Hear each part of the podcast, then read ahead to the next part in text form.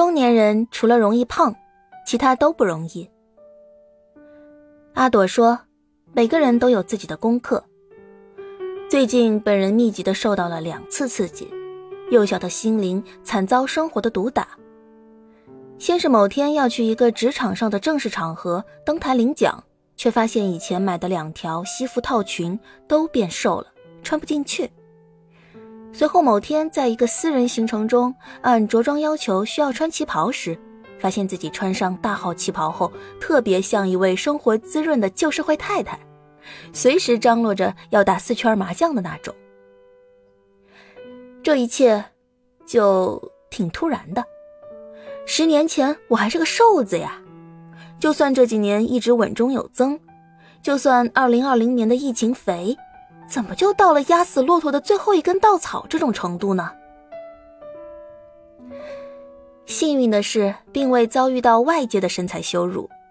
我也不认为瘦成一道闪电才是美的唯一标准。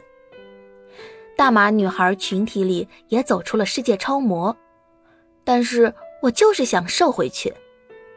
年龄上可以顺其自然，但是健康的体态还是想挽救一下。郁闷，太郁闷了，连吃饭都不香了。双节同庆的好日子，宴席上的红烧肉碰都不想碰，涮火锅只加青菜豆腐，碳水化合物基本只吃一两口就产生吃顶了的感觉。这样下去，我就快要自然过渡到吃半素了。灵机一动，想起小区附近新开了一家健身房，还在开业促销呢。我把当时随手接下的传单找出来。火速去办了张健身卡，一向勤俭持家的我，还异常坚定的买了私教课。朋友，让我们一起期待奇迹吧！我暗自咬牙。多年未进健身房了，重启之后，我的锻炼日常基本是跑步机加团体课加私教课，三管齐下，齐头并进。咱体能不行，但是胜在意志坚强，还跟教练放话，不用手下留情，尽管来虐好了。用我教练的话说，看得出来你是绷着一股劲儿来的。我的私教是咨询会籍时健身房助理推荐给我的，一个黑发娃娃头的小个子乖巧女孩，名字叫绿绿，听着就有生命力。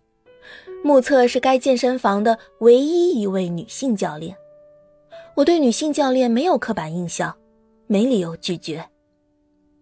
上罢一节试课，看了教练的证书，作为健身小白也判断不出人家水平的高低，感觉还算专业，于是愉快地接受了这桩包办婚姻，买了私教课。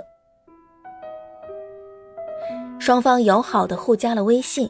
将未来的一段时间捆绑起来，于是我就刷到了绿绿的朋友圈更新，整齐的九宫格对镜自拍，相似度极高，都是小姑娘坐在地板上翘起两条大白腿的美照。年轻真好呀，满满的胶原蛋白还有荷尔蒙，客观上为一个中年人的朋友圈内容多样性做出了贡献。第一次正式上课前测了体脂率，数字令人发指。量了身材维度，拍了辣眼睛的多角度身材照，期待对比照片能有明显的效果。我还老老实实的拍了三餐照片给教练，这种无形的日常监督有效降低了食欲，甚至有点食不下咽。